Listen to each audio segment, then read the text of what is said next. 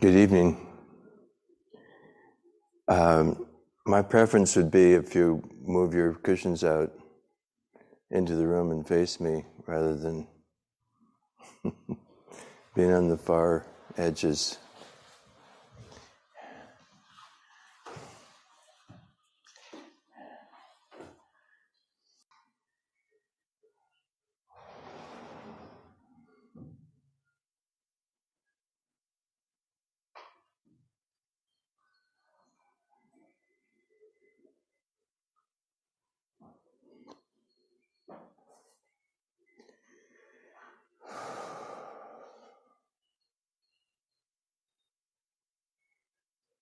Um, do you do a chant here before the lecture? Okay, we don't know. An unsurpassed, penetrating, and perfect Dharma is rarely met with, even in a hundred thousand million kalpas. Having it to see and listen to, to remember and accept, I vow to taste the truth of the Tathagata's words. Excuse me, it would be better in Japanese, you know, and then you would think it's real. Because it would be in a, a, real foreign language, and then you know, like, oh, this is spiritual.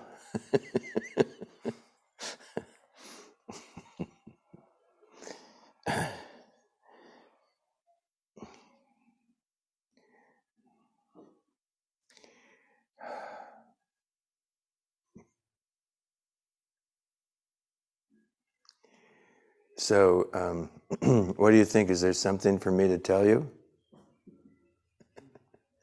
I, um,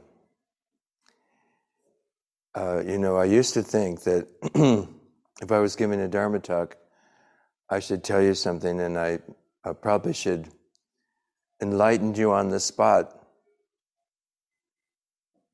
You know, or whack whack or something, you know.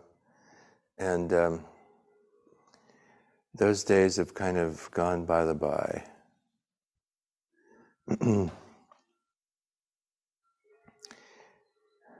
and um, and yet we have this question: What do we do with us?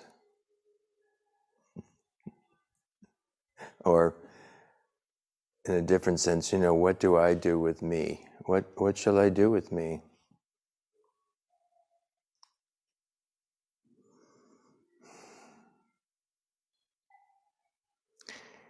Uh, so this evening, I'm coming back to uh, certain things. You know, I come back to. Uh, Zen Master Dogen wrote a chapter um, about meditation, about zazen, the Fukan Zazengi, uh, recommending zazen to everyone.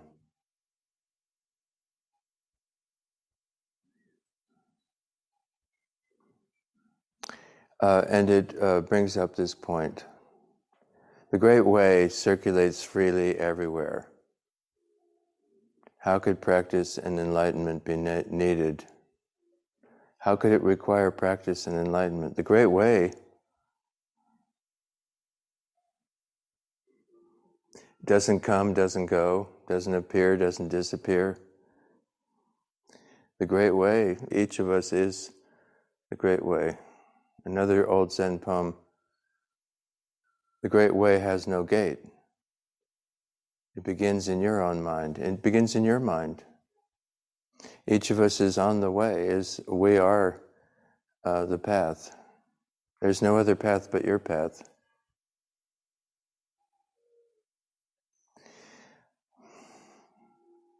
Practice and enlightenment necessary. Well, but my path doesn't feel that great. I'd like to have a better path than the path that I've been on. This is our problem, I'm, I'm going to suggest. I don't know. Maybe because if your life, if your path was also great, what are you doing here? Or is this is this part of what's so great? You know, it's great to be here and sit and Felsentor. It's it's wonderful, isn't it? So pretty good. So practice enlightenment. And then you have the question like, what would what would it look like? What would uh, enlightenment look like? And already we have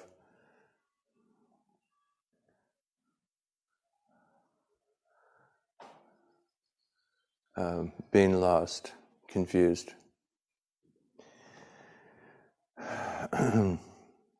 I looked for enlightenment for a long time. Um, and, um, you know, I had some pretty fine moments of experience. you know, if you're going to measure these things, one moment measured, you know, well, this this moment I'm having now, and I can remember and I can picture these other moments I've had, and this one is pretty good compared to those. Is it good enough to call it enlightenment?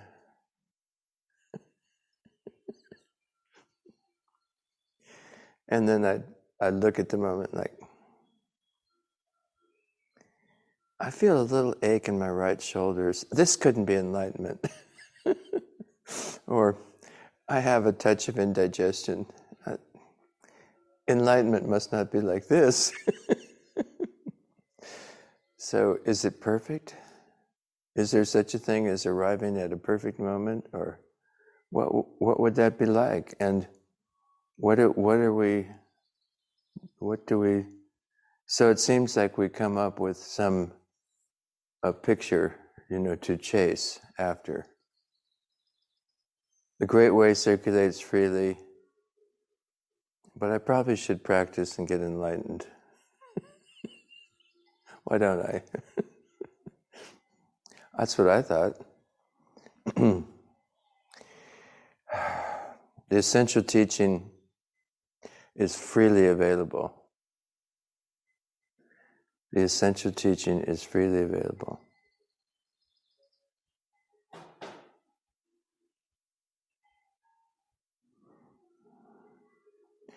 But unfortunately, it's not the teaching that we were looking for. Because the teaching we were looking for was the one to come up with better moments. And the teaching that's freely available isn't about coming up with better moments, it's about you know, having this moment without any objection. I will, I will have this moment, I will have this body, I will have this mind, I will have these thoughts, these feelings, these sensations, I will have this moment. Thank you. I will have this moment, and I will have this moment. No questions asked. And then, then hear this freely available teaching. But no, but then we say, no, this isn't the moment I ordered. I, I, I saw the menu. I put in an order for a better moment than this one. and I thought, surely if I practice for a couple years, five years, 10 years, 20 years, 30 years, 40 years, 50 years, surely if I practiced long enough, I would get tip top, some tip top moments.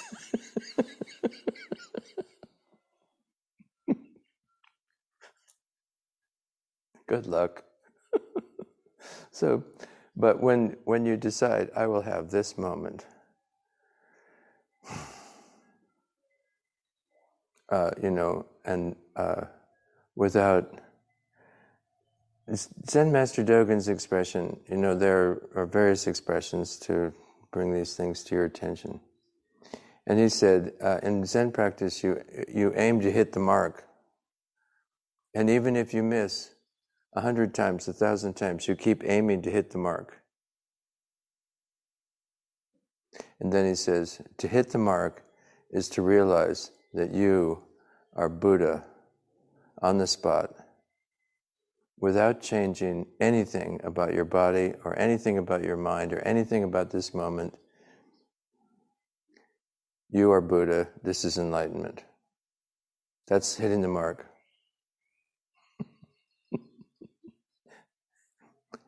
but we, we know we, we can't help ourselves. This? Me?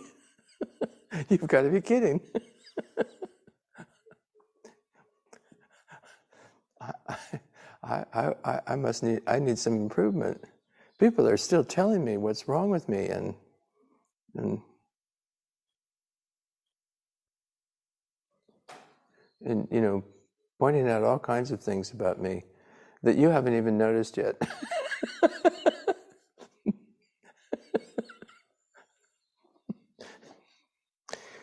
but there's there's people out there who have who know how to notice things and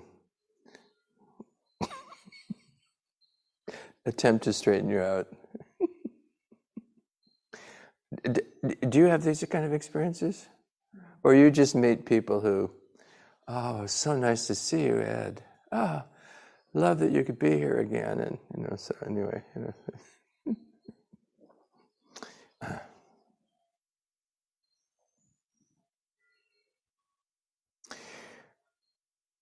How am I doing, by the way? You know, I'm a little concerned because I'm talking in English, and some of you, most, and most of you, mostly speak German. And are you understanding or following me, or am I just confusing you, or, uh, you know, uh, should I just keep going? huh? It's not an English problem. It's not an English problem.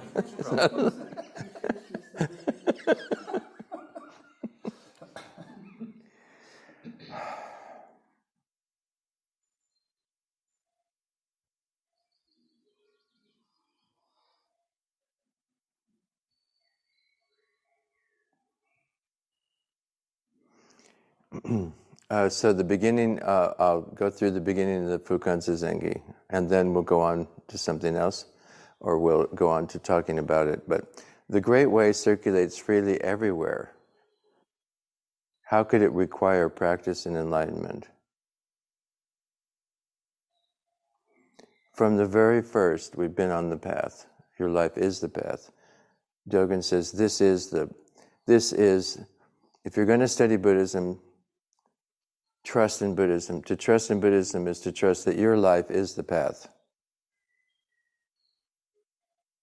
It's not that, oh, I went astray from the path. I have to get back to the path. No, all that going astray is part of the path. right? You know, we all have our own going astrays. That's the path.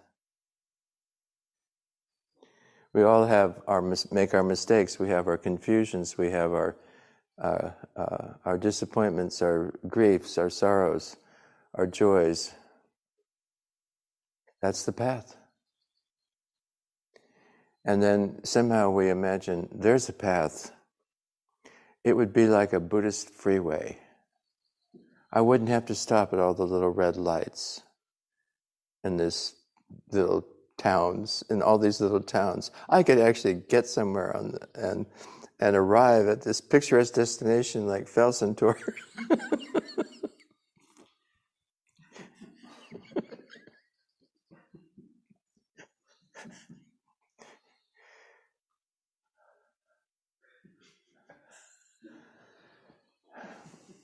anyway, so your life, it, you know, there's no other path. There's no other there's no Buddhist path that is better than your path, that will keep you out of trouble and keep you from the, the pain and suffering of this world.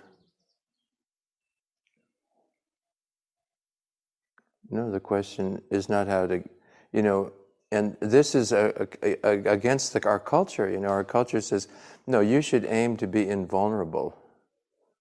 And if you have enough money, you will be invulnerable you know, the world won't be able to get to you. You won't get COVID. You can, you can isolate yourself in your palace, your castle. make sure that your cooks and maids and everybody keep their masks on and whatever. I don't know. I'm teasing. I don't know how they do it, but you know, our culture says become inv- invulnerable.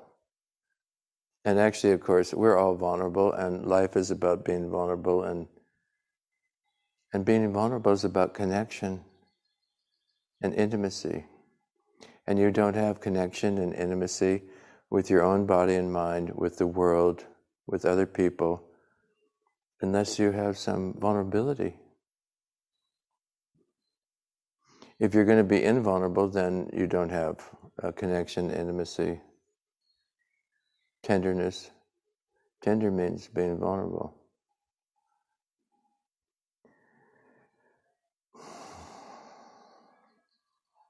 The, uh, the entire teaching is fully available.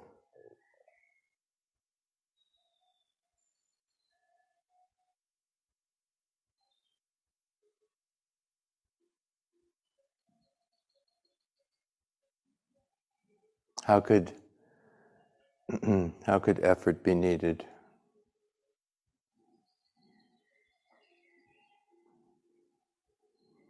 And this is, you know, sitting. You sit in, and you sit in zazen, and and the teaching that's fully available is not coming in language. If you want some language, you open a book. Buddhism is about the Four Noble Truths. but when you sit, you forget that and you're like,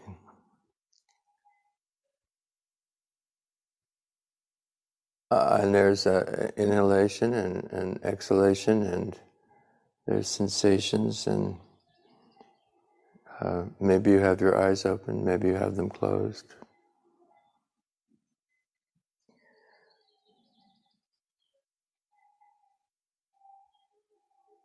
And the teaching that so the teaching that's fully available isn't in words.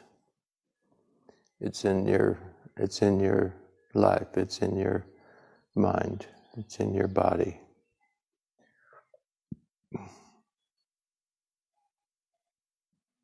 And uh, in Zen, you know, they say simple sayings. Um, it's just this. And just this, as you know, is a sound, a smell, a taste, a touch, a sensation, a thought, a feeling. Just this.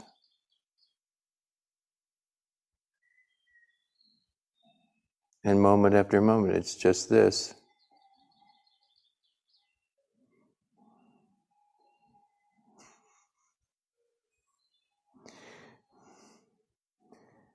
And and we're not in charge. You know, the first noble truth is, you know, we're not in charge of what just this appears. It's just this. But I wanted that.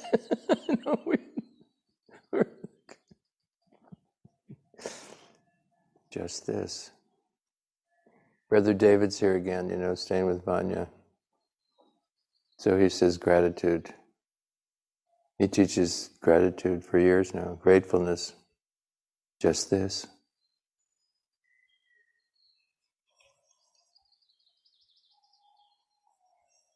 Thank you. uh, the Fukan Zazengi uh, says, he says, the great, the, furthermore, the entire mirror is free of dust. Who could believe in a means to brush it clean? You know, the mirror is metaphor for your mind. And it's basic teaching that we all see things a little bit off because of our minds and we have our bias and our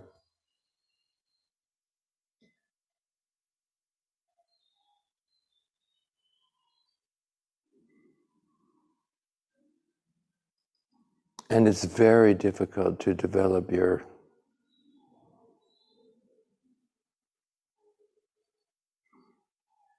maybe impossible. Anyway. Suzuki Roshi's teaching was um, I don't say that your scale is always off, but the fact is it's yours.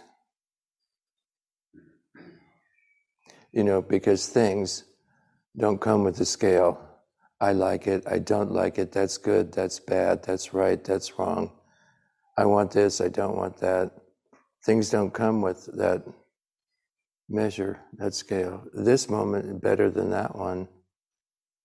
I want these kind of moments, I don't want those kind of moments.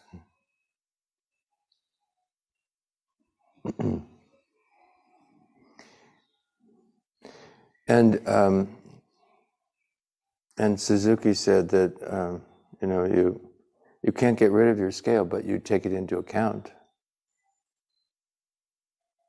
Oh, that's the way I see it.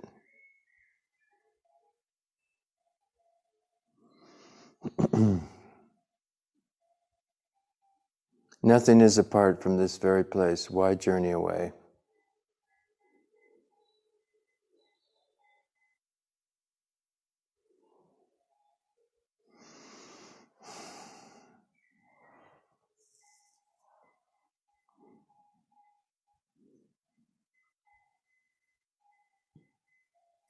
Okay, so I want to talk a little bit about um, the Zen story.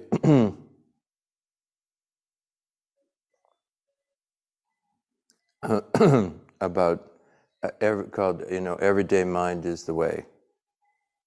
Everyday mind is the way. Uh, there was a very uh, one of the very most famous Zen teachers in China was Joshu. Uh, in Chinese, his name was Zhao Zhou uh, if you're a Japanese Zen teacher, then you just say Joshu. Uh, and he st- started studying Zen at a very young age. He stayed with his teacher Nansen for 40 years.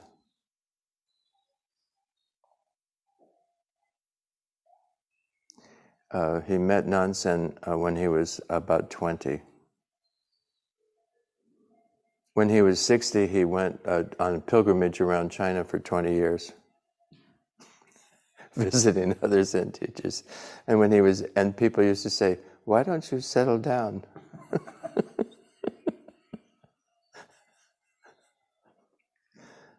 and he'd say, "What?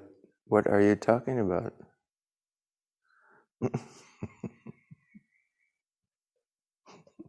When he was 80, he um, started living at, um, um, I guess it was, you know, Joshu, Zhao Zhou Mountain or someplace, and because that's where Zen teachers get their name. Uh, and he uh, taught for 40 years to the age of 120. Actually, I'm going to tell you two stories uh, about Zhao Zhou. So, first of all, when he was very young, when he first, uh, pretty early on, when he met his teacher, um, he said to his teacher, What is the way? And uh, his teacher, Nansen, said, Everyday mind is the way. Everyday mind is the way.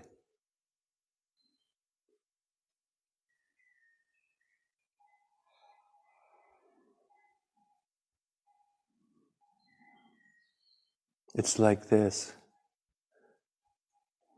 And of course, uh, being young and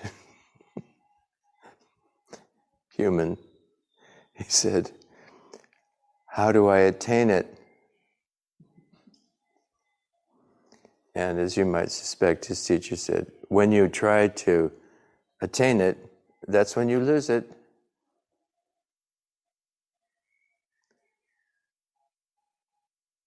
Zen Master Dogen said, Those thoughts you were having, those were enlightenment. But you were looking somewhere else for enlightenment. So you thought, and you said, These thoughts can't be enlightenment. Not the enlightenment I was looking for. Do you understand? Anyway, so uh, young Joshu said, Well, if I can't attain it, how can I, can I know it? How can I know it? How do I know whether I have it or don't? And his teacher said, Everyday mind is, is not a matter of knowing or not knowing. To know is just to have some uh, intellectual idea. And not to know is just being ignorant. When you actually, when you have everyday mind, your your life feels spacious. It's vast and spacious. Everyday mind is vast and spacious.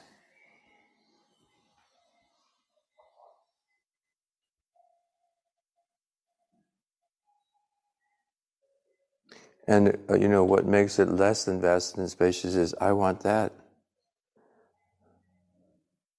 I want I want something to show for my time here, for my practice, for something I can get and have and keep and show people. Trungpa Rinpoche, uh, you know, when I was a kid, uh, he used to say, people want credentials.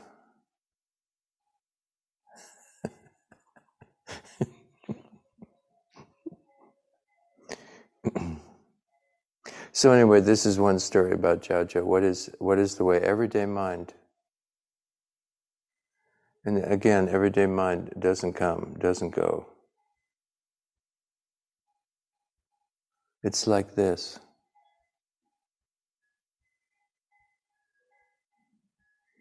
So many years later,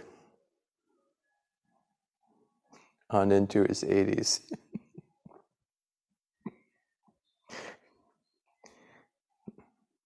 a monk asked Jiao How do I get to the summit of the mystic peak? Wouldn't you like to know? but remember the story he started with. Anyway, Jiao said, Joshu said, I won't say.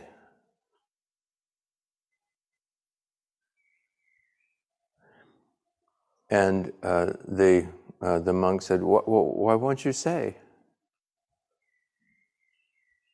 He might have said, You know, people in the future are going to say that golden light came out of your mouth when you talked. Um, I don't see any golden light. What's your problem here? I mean, are you the real thing or not? You're not going to tell me? He didn't. He was polite. uh, why won't you say how to get to the summit of the mystic peak? It's like everyday mind is the way. When you try to attain it, you lose it. And Jiao had a different answer now. Why won't you tell me? And Jiao said, If I told you how to get to the summit of the mystic peak, you'd think that right now you were on level ground. What ground are you on? Is this, is this, uh, oh, there are all these better places to get to. If, if I just didn't have these kind of problems, or, or, and I could, I could, where, where will you go? You know. So when you, so Jiao said, you're thinking you're on level ground. When you ask, how do I get to the summit? How do I, how do I get awakening? How do I get this? How do I get that? You're thinking that you must be thinking like that's not where you are.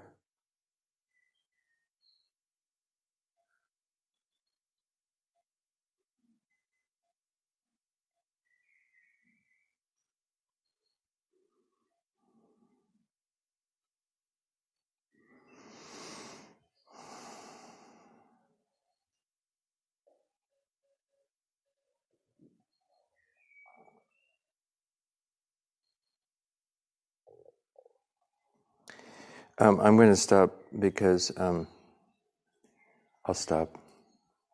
But I'll tell you, um, I'd like to tell you a poem.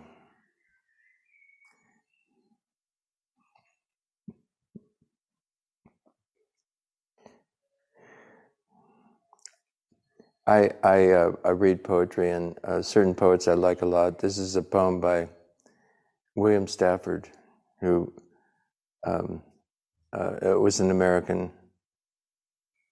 He was uh, grew up in uh, Kansas. Uh, I think his family was Mennonite. You know, they're related with the Amish, and there's a tradition of rather fundamental old religious groups in the United States. and in his case, um, you know, they they don't um, go joining armies.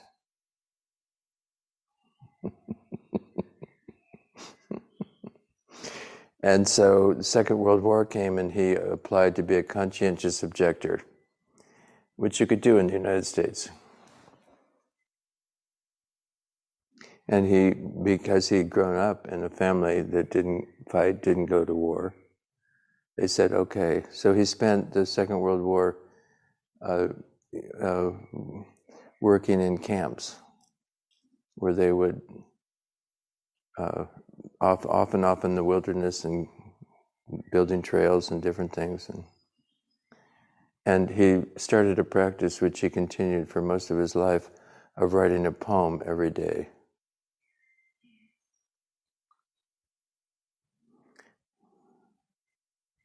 Someone uh, once asked him, Mr. Stafford, I hear you write a poem every day. Yeah, yes, that's right. I, I get up. Uh, he said for a while, I have to get up before my daughter started getting up early to sit with me while I was trying to write the poem, so I had to get up earlier. And then she got up earlier, and eventually I got up early enough that she didn't want to get up. but he said, I start the poem before my kids get up, and then I stop, I have a shelf, I put my poem on the shelf, and I make breakfast for my children and get them to school. Mr. Stafford, how can you be inspired day in and day out? That, that just and be creative like that, a poem day after day, every day. And he said, I lower my standards.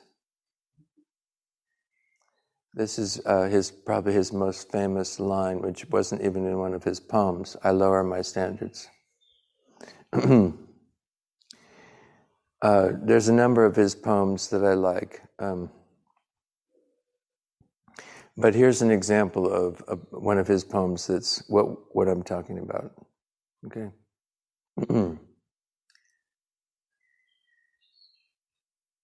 Earthquake, tornado, Armageddon. It could happen. Or sunshine, love, salvation. It could happen. That's why we wake up and, and look out. There are no guarantees in this life, but there are some blessings, like morning, like noon, like night, like right now.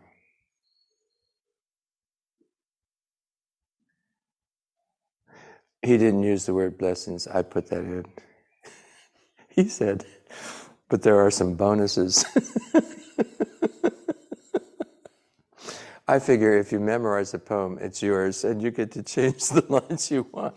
And mostly, mostly the people in the room don't know the poem well enough to know which line you changed.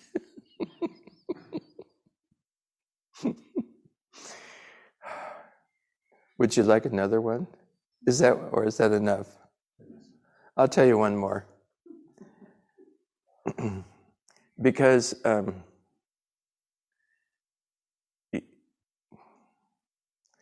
by the way, thank you so much for hosting me here at Felsentor, and and those of you who've come to my class, thank you. I I I am uh, speaking of bonuses and blessings. Thank you for being among them.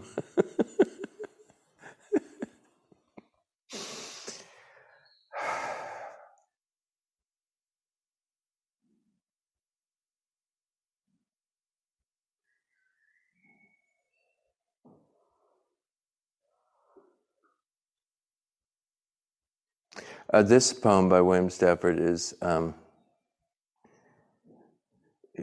I may have to tell it to you a couple times, but it's a it's an example of the great way permeates circulates freely everywhere. The first line is sometimes from sorrow for no reason you sing isn't that brilliant? Sometimes from sorrow, for no reason, you sing. for no reason you accept the way of being lost, cutting loose from all else and electing a, a world where you go, where you choose. Electing a world where you go, where you want. It's your world. What you get lost from is that real world that we believe exists, that we have to live in and make our life squinch, in, squinch into. Anyway, sometimes uh, from sorrow, for no reason, you sing. For no reason, you accept the way of being lost, cutting loose from all else and electing a world where you go, where you want to.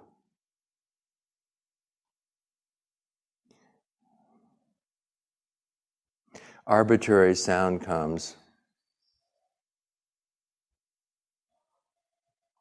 Arbitrary sound comes. Listening to it, you know where you are. And you can slide your way past trouble. Arbitrary sound comes. Listening to it, you know where you are. And you can slide your way past trouble. Certain twisted monsters always will always bar your path. Certain twisted monsters always bar your path. But that's when you get going best glad to be lost. Remembering how real it is here on earth again and again.